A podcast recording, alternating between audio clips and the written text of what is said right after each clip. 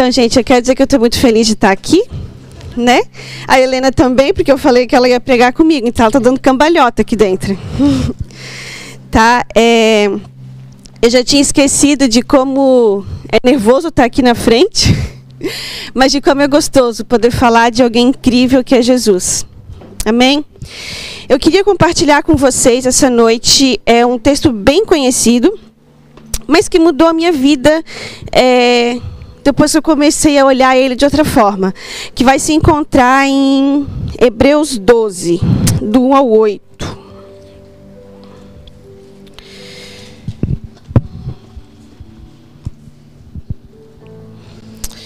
Amém, gente? Hebreus é bem lá no finalzinho. Deixa eu levantar aqui. Eu vou ler, tá? Assim nós, assim nós temos essa grande multidão de testemunhas ao nosso redor. Portanto, deixemos de lado tudo que nos atrapalha e o pecado que se agarra firmemente em nós. E continuemos a correr sem desanimar a corrida marcada para nós conservamos os nossos olhos fixos em Jesus, pois é por meio dele que a nossa fé começa e é ele quem aperfeiçoa. Ele não deixou que a cruz é, ele não deixou que a cruz fizesse com que ele desistisse. Pelo contrário, por causa da alegria que lhe foi prometida, ele não se importou com a humilhação de morrer na cruz e agora está sentado do lado direito do trono de Deus. Pense no sofrimento dele e como ele suportou com paciência o ódio dos pecadores. Assim vocês não desanimem nem desistam, porque a luta, a luta contra o pecado vocês ainda não tiveram que combater até a morte. Deixa eu virar. Será que vocês já se esqueceram das palavras de encorajamento que Deus lhes disse? Como se vocês fossem filhos dele? Pois ele disse: Preste atenção, meu filho. Quando o Senhor o castiga, e não se desanime quando ele o repreende, pois o Senhor corrige quem ele ama e castiga quem ele aceita como filho. Suportem o sofrimento com paciência, como se fosse um castigo dado por um pai, pois o sofrimento de vocês mostra que Deus o está se tratando como seus filhos. Será que você, será que existe algum filho que nunca foi corrigido pelo seu pai?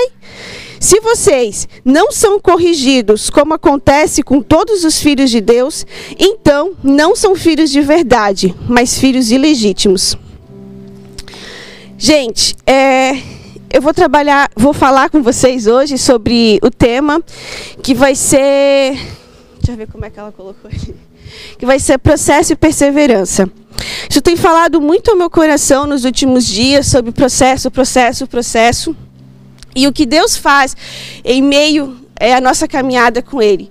É muito comum hoje em dia a gente ver as pessoas desistirem, não é? Tipo, você vê pessoas na igreja ou até mesmo aqui na Força Team e elas desistem com muita facilidade. Desistem por quê? Porque não conseguem é, ser perseverante, porque eles querem estar no controle. Um exemplo muito básico, assim, né, muito óbvio de que a gente vê de que, de que Deus o abençoou, mas que quis ficar no controle. Não foi legal, o final da sua vida foi Gideão, não é? Deus deu força para ele, Deus escolheu ele, só que ele quis tomar o controle. Então não deu certo, sabe? Ele não soube é, entender o processo que Deus queria para a vida dele. Sabe por que, que as pessoas desistem? Porque a caminhada com Cristo não é fácil e porque eles não querem se submeter à correção do Pai e não querem também e não querem passar pelo processo. Sabe, o processo de Deus não é legal, assim, né, para gente. Mas é que é o, é o, caminho, é a forma de ele nos aperfeiçoar como filhos. É, é a forma que ele tem de dizer, ó, você é meu filho, você é legítimo, certo? E eu queria deixar uma inspiração para gente. Assim, foi um cara que ele está lá no livro de Gênesis e você vai, se você ler sobre a história dele, não tem uma história. Ele tem na verdade alguns versículos só que fala sobre ele, que é de quem ele é filho, de quem ele é pai, quantos anos ele viveu, que é Enoque. Sabe, a Bíblia vai dizer que Enoque ele tinha comunhão contínua. É isso que vai falar sobre a história três versículos, né? Sobre a história de Enoque, que ele tinha comunhão contínua com o Pai, a ponto de ser levado em vida para os céus, sem passar pela morte. Sabe? Não é sobre ele que eu vou falar, mas é uma inspiração que eu quero deixar porque foi para mim. Uma inspiração, ele viveu 300 anos. Mas ele foi suficiente para Deus levar ele para os céus em vida. Sabe? Ele não precisou ter o sofrimento de morte pela comunhão que ele tinha com o Pai. Amém, gente? Mas sobre quando a gente fala de processo, a gente fala de perseverança e tudo mais, eu queria compartilhar com vocês a história de alguns homens que eu admiro muito, tá? Eu, Cris, admiro muito a vida deles e eles falaram assim a história deles me faz olhar a vida e olhar as circunstâncias de outra forma também. O primeiro deles, vocês conhecem muito bem essa história, que é a vida de Noé. Nossa, Cris, o que você vai falar de Noé? Que ele construiu um grande barco? Sim, ele construiu um grande barco. Mas Noé, gente, ele foi responsável pela esperança da humanidade. Sabe? O que eu vejo em Noé, em meio ao o tempo que ele vivia, uma multidão de pecados, é, uma, as pessoas estavam assim pecando demais, Deus não estava se agradando daquilo. Gente, engraçado que a criação do mundo começou em Gênesis, né? E a história de Noé está em Gênesis. Olha só, então Deus destrói o mundo em Gênesis, né? Mas eu queria, o que que, o que que Noé fala comigo é que em meio à sociedade que ele vivia, o mundo que ele vivia naqueles, naquele tempo, ele ouviu a voz de Deus e Deus o escolheu para construir um barco. Sabe? Imagine vocês. Naquela época, um cara é chamado para construir um barco. Deus vai dizer para ele assim: ó, vai vir todas as espécies aqui, você e sua família vão ficar aqui dentro. Só que para aquela época, o cara tinha, ele viu realmente, ele atendeu o chamado de Deus, porque gente, não era simplesmente construir um barco. Até era normal as pessoas, o transporte deles era barco, mas a gente está falando de uma coisa muito grande. Então ele tinha que obedecer todas as, as medidas, tudo que Deus falava para ele. Então realmente ele era escolhido naquela época para isso. Ele foi chamado para isso, sabe? E ele, as pessoas criticaram ele, chamavam ele de louco, mas não importa. Quando você está cumprindo o seu chamado, quando você está em meio ao processo, vai existir pessoas no caminho que vai dizer para você que você é louco, que não vale a pena, que isso não vai levar em nada. Como? A gente aqui em Blumenau se assusta com uma enchente, né? Imagina um dilúvio, né, gente? Aonde vem para acabar com tudo. As pessoas não acreditavam nisso. Mas existe alguém que ouviu a voz de Deus e atentou o chamado dele. O processo de Noé, talvez, foram as críticas, mas ele precisou passar por isso, porque ele deu a esperança à humanidade. Ele, ele e a família dele povoaram a terra novamente. Outro homem que me inspira muito, gente, é Jó. Você já conhece, eu não vou contar a história deles, porque eu sei que vocês lerem a Bíblia, vocês lerem a Bíblia, eu sei que vocês conhecem. Mas Jó, mas Jó, gente, ele ele era, um ele era testemunha de justiça e benevolência diante de Deus. A Bíblia vai dizer que ele era um homem correto. Lá no início da história de Jó, vocês vão ver que vai dizer assim, ó, nos primeiros versículos, que Jó, ele na madrugada, ele se levantava e ele oferecia sacrifícios em favor de seus filhos. Jó era muito rico, vocês sabem a história dele, ele tinha três filhos e seus filhos tinham o costume de fazer banquetes, seus comes e bebes. E Jó sabia que aquilo não era tão correto o que eles faziam, o que eles faziam lá. Então ele oferecia sacrifícios a Deus em favor de seus filhos, um pai preocupado, um pai que ama. Mas sabe, de repente um dia é, vem, o diabo vai para Deus e diz assim, ó, eu quero, gente, eu estou pegante, não é porque eu estou nervosa, é porque é normal a gente sentir falta de ar nesse processo final aqui de, de gravidez, tá? Mas quando chegava, é, daí um dia, o diabo veio, falou de diante de Deus, de Jó. Então o que acontece? Eu entendo que Jó ele sofreu é, três situações na vida dele, gente, de uma vez só. A primeira, gente, foi emocionalmente. sabe? Jó perdeu a riqueza que ele tinha, ele era o homem mais rico da terra dele, então ele perdeu tudo, ele perdeu seus filhos numa vez só. Depois, espiritualmente, vem o diabo diante de Deus, dizer assim: Ó, eu quero provar a integridade de Jó. Aí Deus permite, é claro, com a permissão de Deus, o diabo vai lá e faz tudo o que fez com Jó. E depois, fisicamente, gente, como se não bastasse, ele ainda fica com lepras sabe, a ponto da sua mulher não mais suportar aquilo, a ponto dos seus amigos criticarem ele, achando que ele estava em pecado por conta disso. Então, gente, pensa, três áreas da vida dele estavam sendo provadas numa vez só. Aí agora vocês me perguntam, Cris, mas ele era um homem íntegro. Por que, que Deus queria isso? Gente, Deus queria ver até ponto aonde ele. É, Deus queria é, mostrar para ele até que ponto ele era filho, sabe? Ele queria simplesmente dizer assim, ó, eu sei que o meu servo Jó vai ser fiel. Então é por isso, por isso que tem aquele ditado, a paciência de Jó. Sabe, porque Jó foi paciente, Jó foi perseverante até o final. Em meio à caminhada, tipo assim, ó, não deu vontade de repente desistir, o desespero batendo nesse homem, mas ele entendeu que ele precisava de um processo. Tanto é que lá no final do livro dele, capítulo 40, não sei direito agora, mas lá para o final, Jó vai falar assim, ó. Antes eu te conhecia só de ouvir falar, mas agora os meus olhos te vê. Entenda? Então ele precisou passar por tudo isso para conhecer quem realmente era Deus. Sabe, a gente não entende por que, que foram exatamente essas coisas. No dia que eu chegar no céu, eu tenho tanta coisa para perguntar para Deus, né?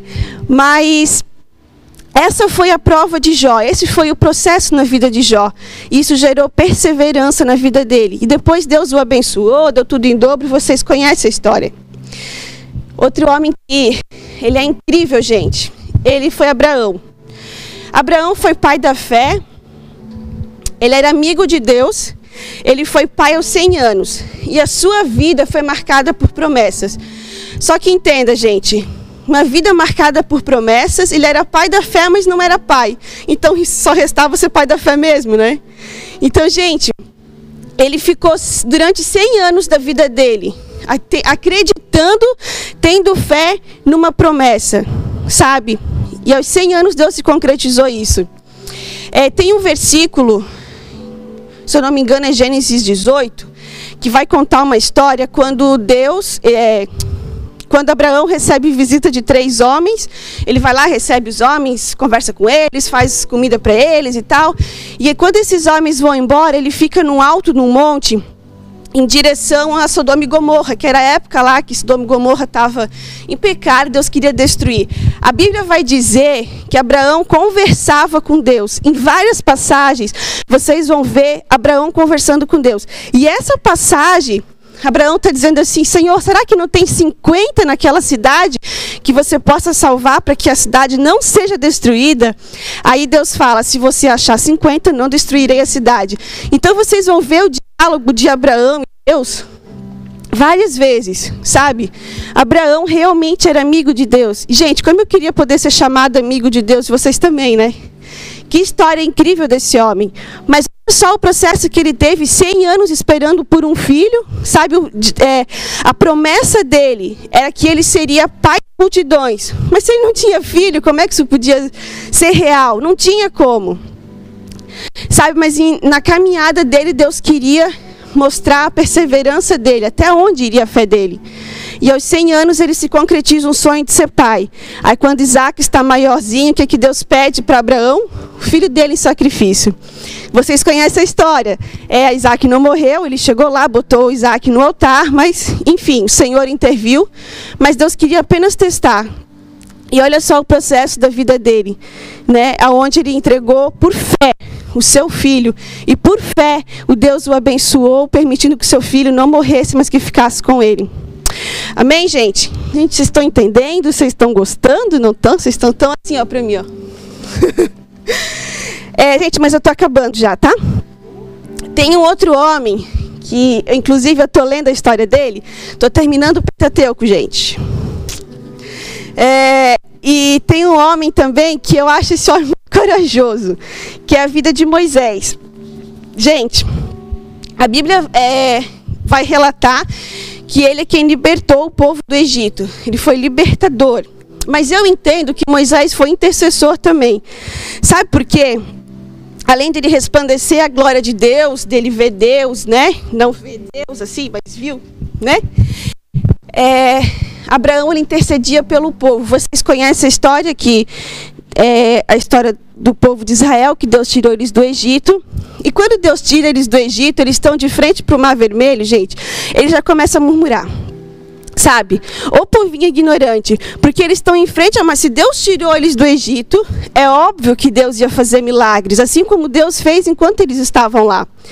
E quando eles estavam em frente ao mar, eles falavam assim para Moisés: Moisés, por que, que Deus nos tirou do Egito para nos fazer morrer aqui? Sabe? Aí Moisés vai lá, ora a Deus, abre uma vermelho, é uma vermelho, né? Todo mundo passa. Aí eles passam uma vermelha, eles estão lá no deserto, falta água. Aí o que, que o povo faz? Reclama, murmura. Não temos água para beber. Por que, que Deus nos tirou, nos tirou dos Egito? Aí Moisés vai lá, fala com Deus e Deus provê a água. Sabe, gente, mais ao longo da história, o povo, ele, Deus mandava todos os dias alimento para ele, para eles. Só que eles estavam cansados de comer aquele alimento. O que, que eles pedem? Carne. Olha só que povo folgado. né, gente? Eles pedem carne. O que, que Deus faz? Deus manda carne para eles. Sabe? Então, a todo tempo, eles estavam, eles nunca estavam contentes. É um povo infeliz. Mas Moisés, diante de tudo que, que eles reclamavam, Moisés ia lá, intercedia a Deus, falava com Deus pelo povo, e Deus os abençoava, dava o que eles pediam. Sabe, até quando Moisés estava no monte, sabe lá o Monte Sinai, aonde ele ficou 40 dias lá, é, o povo não, não via Deus, enfim, mas eles sabiam que ele foi lá para conversar com Deus. Então, quando Moisés ficou 40 dias lá em cima, gente, eles não conseguiram esperar 40 dias, pois eles fizeram um bezerro e Deus mandou Moisés descer, porque eles estavam adorando um bezerro. Aí Moisés chega, encosta seu rosto no chão e ora e Deus abençoa e segue vida, né? Então imagina o processo de Moisés 40 anos intercedendo por um povo ingrato, por um povo pecador, um povo que queria as bênçãos de Deus, mas não queria Deus. Certo? Mas agora, gente, para vocês entenderem melhor que aonde eu quero chegar, eu quero falar sobre outra pessoa muito conhecida. Mais para frente vai vir José, né? José vocês conhecem a história também, ele foi traído pelos seus irmãos, ele foi vendido como escravo. Mas sabe o que, que me admira na vida de José? É que ele era um homem de sonhos, certo? Ele compartilhava os sonhos dele.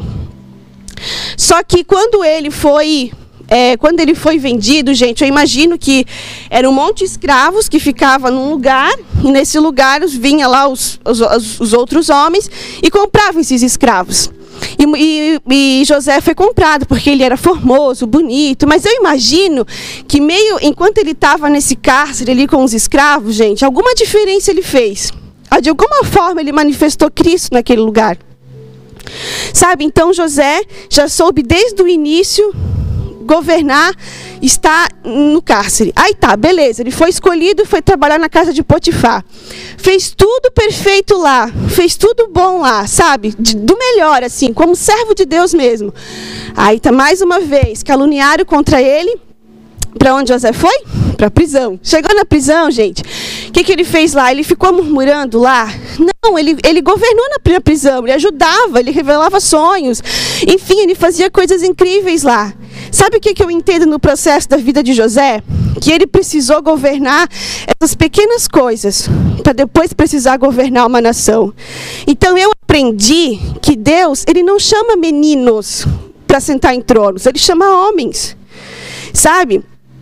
Então, é, José, Deus tinha promessa para a vida dele, mas ele precisava passar por um processo. E Deus queria ver até onde a perseverança dele nisso. Sabe?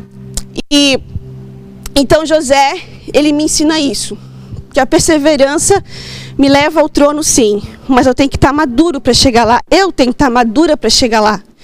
E outro homem também, gente, que vocês conhecem, foi a vida de Davi. Ele era um homem segundo, de de, segundo o coração de Deus, porém ele era o menor da casa dele também. Quando Samuel chega lá para ungir um dos filhos de Jessé como rei, ele olha para todos os filhos que estão lá e não era nenhum deles. Então ele manda chamar o menor que estava onde? Apacentando as ovelhas do seu pai. Enfim. Aí chamaram Davi, Davi veio ungido rei. Só que Davi era muito novo, não sei agora dizer a idade dele certa, mas ele era muito novo. Mas ele foi ungido rei. Deus via ele como rei, mas Deus sabia que ele precisava de processos. Então o que aconteceu? Ele precisou matar leão, matar urso, ele precisou matar gigante, ele precisou vencer Saul, sabe? Para ele governar. Não foi assim, isso foi questão de anos, sabe, para ele chegar onde ele chegou. Então eu entendo, gente, que é claro que tem muitos outros homens, muitas outras mulheres que venceram pela sua fé, pela sua perseverança, sabe? Que nem, por exemplo, Esther, diante da dificuldade que ela estava vendo o povo dela, o que, que ela fez? Ela orou e jejuou, ela trabalhou com as armas que ela tinha. Foi o que esses homens fizeram. Sabe o que eu quero que vocês entendam essa noite? Que o processo nas nossas vidas, ele vai envolver, ele vai envolver dor, ele vai envolver desafios, ele vai envolver crises, vai envolver gigantes, ele vai envolver um monte de coisas, processos na nossa vida. Mas Deus permite que tudo isso aconteça com a gente, porque Ele quer ter participação no nosso processo. Ele não quer que a gente passe sozinho, sabe? Ele escolheu a mim, dele bem assim, ah, e para a crise eu vou fazer isso, eu vou fazer aquilo. Mas Ele quer que passar junto comigo nisso, Ele não vai me deixar sozinha, sabe? É a mesma coisa de me botar num caminho, Aí tá, eu vejo lá uma pedra gigante no caminho. Mas se eu só olhar para a pedra e não olhar para o alto, eu não vou conseguir vencer esse obstáculo. Sabe, Deus coloca pedras no nosso caminho de propósito para ver qual vai ser a nossa reação e o que a gente vai fazer. Mas se a gente só ficar olhando para os obstáculos, a gente não vai vencer. Então, gente, eu entendo que uma caminhada com Deus, ela é difícil sim. Mas Deus permite que tudo isso aconteça para que os nossos olhos fiquem fixos nele. E a nossa fé, gente, não seja abalada. Assim como a de Jó não foi, assim como Noé ouviu a voz dele, e assim como a gente leu no texto, que os nossos olhos têm que estar fixos no Senhor Jesus. Amém? Gente, vocês estão comigo? Estou quase acabando, tá? É, gente, outra coisa que eu vi nesses, nesses homens é que esses homens, gente, eles foram confiantes. Eles confiaram em Deus. Só que eu não posso confiar em alguém e querer respostas, e querer ter respostas. Eu preciso confiar, eu não preciso ter respostas, eu tenho que descansar meu coração. Sabe, essa semana tava uma menina veio, mandou mensagem para mim, abriu o coração dela, falou o que estava acontecendo e e daí sim, no áudio ela até estava chorando e tal. Daí eu falei assim para ela. Falei, né, diante da situação, eu falei assim, mas olha, confia em Deus e descansa teu coração. Porque tem obras que não são nossas. Sabe, a gente tem que ter, claro, a atitude de orar, né, de interceder, mas tem obras que não são nossas. Sabe, tem guerras que Deus nos permite, que Deus nos coloca nela para a gente interceder, mas é Deus quem vai guerrear.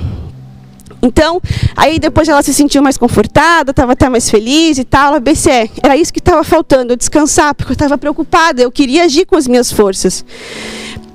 Então confia em Deus, não queira respostas, mas apenas descanse teu coração nele. E gente, é...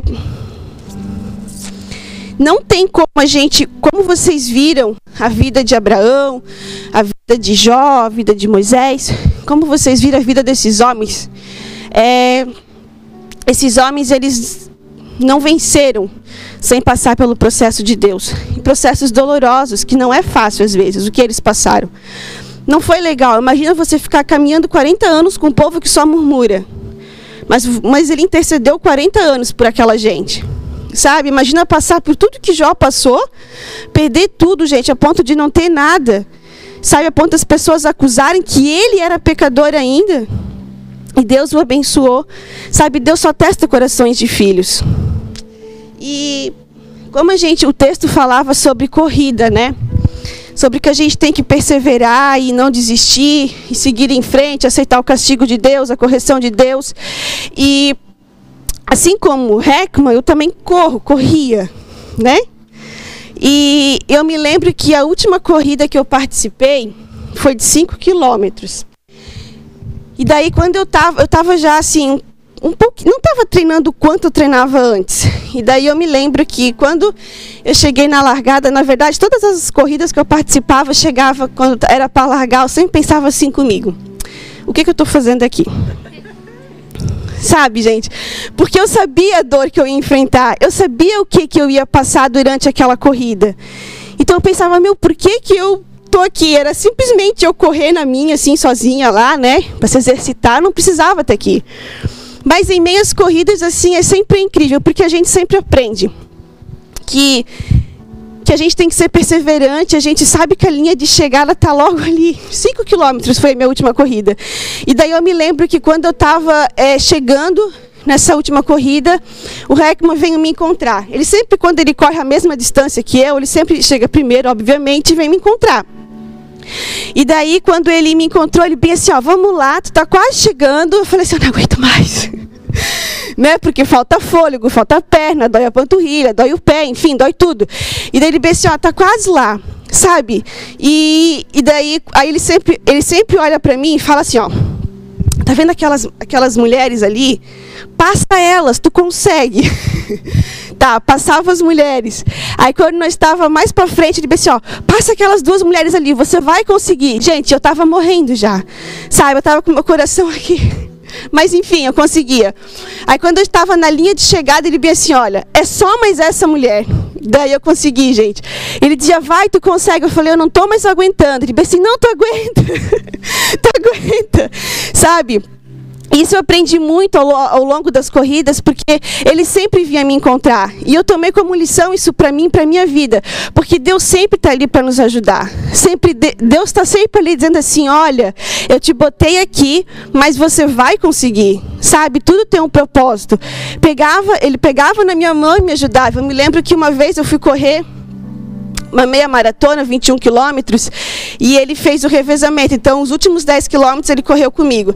E daí nós, eu já estava assim, quase no final, e tinha umas subidinhas.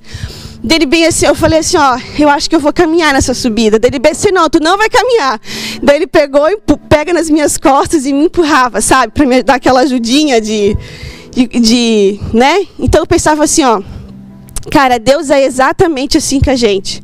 Ele nunca vai deixar a gente sabendo quando a gente está com dor, que está difícil, que dói, que é doloroso, mas ele está ali, sabe? E a linha de chegada é logo ali. Então, quando eu estou no final das corridas e eu escuto o cara que fica lá narrando a corrida, que eu escuto a voz daquele cara, gente, que alegria, sabe? É a mesma coisa que dissesse assim, nossa, estou chegando ao encontro de Deus, assim, sabe? Porque vai acabar isso de uma vez, eu vou descansar, vou conseguir sentar e vou respirar. E eu me lembro que na minha, minha última prova de 25 quilômetros, que era trilha, eu, tava, eu treinei para essa prova, sabe? Eu estava preparada psicologicamente para ela. E daí, logo no início dela, a gente choveu naquela semana e tinha uma uma poça, só que era tipo uma poça com areião, assim, sabe? E eu, sem não vir, sem, sem querer, eu pisei dentro dessa poça. E os tênis que a gente corre em trilha não é um tênis normal de amarrar, ele é um tênis bem diferente. Então, se eu parasse, eu estava no quilômetro 7, então se eu parasse naquele momento e tentasse tirar a minha meia e tentar tirar meu tênis, eu ia perder muito tempo de prova. O que, que eu pensei? Vai assim mesmo, né? É só a sensação que eu tinha que tinha um pauzinho assim, sabe? Cutucando. E depois, quando acabou a corrida, eu fui ver que era areia. E daí, eu estava só no quilômetro 7, aquilo começava a incomodar, meu, mas dava para ir, sabe? Aí quando chegou na metade da prova, a gente foi escalar o Morro do Cachorro por trás, que é literalmente um paredão, e a gente tem que escalar. E eu estava muito cansada, já estava assim, muito desanimada com aquele calo no meu pé, sabe? Porque já estava machucando muito. E deitar. E daí eu desci, subi o morro. Quando foi para descer, o, o pé descida, então aliviava o calo atrás, porque o tênis né, dava impacto na frente, só que estava machucando meus dedos. Tipo, nunca machucou meus dedos aquele tênis, aquela prova resolveu machucar. Sabe? E daí, depois que tava, eu estava até numa posição boa, assim. Só que daí eu disse assim, eu abandonei. Sabe quando tu tipo disse assim, ó, não vai dar mais. Se passar algum carro da organização aqui, eu vou pedir para ir porque não dá mais. Mas não passou nenhum carro, gente. e daí eu fui. E daí quando estava assim, quase no final da prova, devia ser o que os últimos oito quilômetros, a gente passou por dentro de trilhas. É, a gente não, eu estava sozinha já nessas alturas, né? E daí eu me lembro que era mata fechada e eu estava sozinha lá, sabe? Até o dia estava meio nublado. Eu pensei assim, aí eu botei para chorar. Eu disse, Senhor, por que, que eu invento essas coisas, Deus? Se eu não tivesse me inscrito nessa prova, eu não estaria nessa situação. E realmente, gente, o meu calo estava doendo demais. Estava assim, ó, insuportável. E daí, no meio da, da trilha, assim, até me assustei, porque eu vi um senhor, parecia Matusalém, assim, barbudo, todo cabeludo, sabe? Ele era o fotógrafo. E daí ele até bateu foto de mim. Eu pensei assim comigo, cara, para que bater foto nessa situação, né? Mas enfim, ele cumpriu o papel dele. Deu assim para ele: Senhor, tá quase acabando. Ele bem assim, filha, tá quase no final. Tá, acreditei nele. Eu pensei assim, ó, sair do mato, tem a rua, já é a chegada, né? Quando eu saí do mato, gente, eu fui pra rua, não tinha chegado, entrei em outro mato, literalmente sozinha. Sabe, abandonada, sabe quando tá no deserto da vida? Eu estava lá. E daí, e daí eu já estava assim, em desespero, assim, sabe? Eu dizia assim, ó Senhor, eu sei que o Heckman está correndo 50 quilômetros, mas faz eu encontrar ele, porque ele vai me ajudar, ele vai me empurrar. Sabe, na minha cabeça apareci, veio esse pensamento. E quando faltava 600 metros, quando eu saí na rua, que realmente estava para entrar, quando faltava mais ou menos 600 metros, as pessoas diziam assim: Ah, você está chegando. Eles viram o meu desespero que eu estava machucada. Eles diziam assim: Ah, não, está quase chegando, você vai conseguir, não desiste agora e tal. E daí, quando eu fui para entrar, era, era na Cascata Carolina, só que a gente não entrava pela frente, era pelos, pelo mato, assim, aquele túnel que tem por trás. E daí quando eu chegava, quando eu cheguei lá para entrar, gente, sabe quando você sente o calo estourar dentro do tênis? E daí eu desabei, né? Daí eu disse assim, mas cara, tô, tô escutando o cara falando, então quer dizer que está próximo. Gente, quando eu cheguei lá, eu cheguei caminhando, obviamente, porque eu não, não consegui fazer correndo. E quando eu cheguei lá, tava a minha amiga, uma menina que corre comigo, ela bem assim, meu Deus, Cris, eu estava mega preocupada contigo, porque tu nunca demorou tanto tempo em prova. E realmente foi a prova que eu mais demorei. E daí chegou meu treinador lá também, eles tiraram meu tênis, né, tiraram a minha meia, que é aquelas meias até o joelho de compressão. E daí eles não podiam fazer muita coisa, né, porque eles não tinham curativo, mas gente, enfim. É, eu sei que esse calo me rendeu alguns dias sem conseguir botar sapato fechado e realmente ficou em carne viva. Mas o que eu aprendi no meio de tudo isso, assim, trazendo para minha vida espiritual, até mesmo a minha vida né, no cotidiano, é que várias vezes vai acontecer isso. Que a gente vai estar tá sozinho, achando que a gente está sozinho, sabe que vai, a gente vai sentir dores e que às vezes a gente acha que não vai suportar até o final. Mas eu consegui, sabe? Não foi a minha melhor prova, não ganhei premiação, mas eu consegui, gente, concluir a prova, que esse é o mais importante. Eu sabia que teria pessoas lá esperando por mim, pela minha chegada. E como o pessoal da minha equipe, gente, como eles vibraram quando eu cheguei, sabe? Porque eles estavam já preocupados comigo. Mas eu cheguei, não importa a situação que você chegue diante de Deus, ele sempre tem uma forma de te curar. E depois o calo passou, eu também não corri mais 25 quilômetros. tá bom? Mas, gente, é, para concluir, o deserto de Moisés foi 40 anos, sabe, o processo dele. O processo de Abraão foi 100 anos, esperando por um filho. Eu não sei exatamente quanto tempo é, Davi ou é, é, Noé ou Jó, quanto tempo Noé construiu a arca. Não sei quanto tempo Jó passou por aquela situação que ele estava.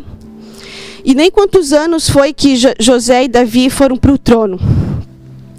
Mas eu aprendi que diante disso, não importa quantos anos você passe, o que importa é que Deus está lá na linha de chegada te esperando. Certo? E por que, que eu li Hebreus com vocês? Porque aqui Hebreus vai dizer que a gente tem que olhar com os nossos olhos fixos em Jesus. Então, deserto não é uma coisa legal. Imagina, várias coisas aconteceram, mas olha só quanta coisa aconteceu na vida de Moisés no deserto. Sabe, ele construiu um, um templo onde ele buscava Deus que não existia isso antes. Sabe, Deus falava com Moisés todos os dias, eles conversavam. A mesma coisa com Abraão. Sabe, são, foram homens que ao mesmo tempo que venceram, mas eles tinham perseverança, eles conversavam com Deus. Sabe, cada homem que eu citei aqui, eles tinham alguma qualidade. Sabe, um era trazer esperança à humanidade, outro era exemplo de justiça e benevolência, de paciência. Sabe? Para esses homens que nem que falei ali, Noé, Jó, Deus não prometeu tronos. Mas Deus fez, ensinou eles que eles eram filhos e filhos legítimos. Sabe? Para para José e Davi, Deus prometeu tronos para eles, mas eles, eles precisavam estar maduros para isso. Porque eu entendo que a promessa de Deus ela não se cumpre em meninos. Deus faz promessa para meninos, mas ele só cumpre em homens e mulheres maduros para receber isso. E eu sei porque durante a vida, gente, eu tenho só 29 anos, mas eu sei que são 29 anos que alguns processos de Deus na minha vida eu precisei entender que às vezes vai ter esses momentos difíceis, mas que eu precisava confiar em Deus. A minha esperança tinha que estar nele. Eu não Sabe, por muito tempo eu queria respostas. Mas do que, que adianta você ter respostas e não descansar o teu coração? Então eu queria. Eu queria terminar, gente, lendo com vocês novamente esse versículo. Eu queria que vocês lessem com o coração agora de vocês. Tá? Eu não vou ler ele todo.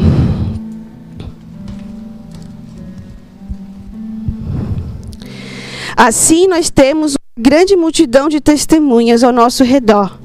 Portanto, deixemos de lado tudo que nos atrapalha e o pecado que nos agarra firmemente em nós e continuemos a correr sem desanimar, a corrida marcada para nós. Conservamos os nossos olhos fixos em Jesus, pois é por meio dele que a nossa fé começa e é ele a quem aperfeiçoa.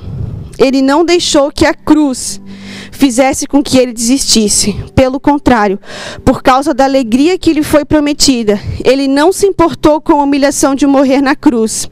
E agora está sentado ao lado direito do trono de Deus. Pense no sofrimento dele como suportou com paciência o ódio dos pecadores. Amém, gente? E o maior exemplo de, de perseverança, maior exemplo que a gente pode ter é Jesus. Como vocês viram aqui. Tudo que ele sofreu, tudo que ele passou, ele não se importou com o processo dele. Ele sabia que tinha uma alegria prometida para a vida dele. Ele sabia, ele veio ao mundo, ele viveu e ele sabia que a morte dele seria de cruz. E tudo que ele passaria. Ele teve a oportunidade de sair dessa? Sim, mas ele sabia que esse era o chamado dele que era necessário para que a graça superabundasse em nossa vida. Eu queria que vocês colocassem de pé.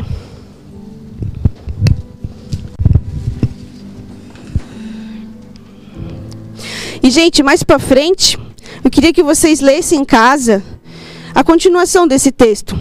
É bem bonito, tá? Vai falar sobre joelhos cansados, mãos, cansa mãos cansadas. É bem, é bem bonito esse texto, eu queria que vocês lessem com muita atenção.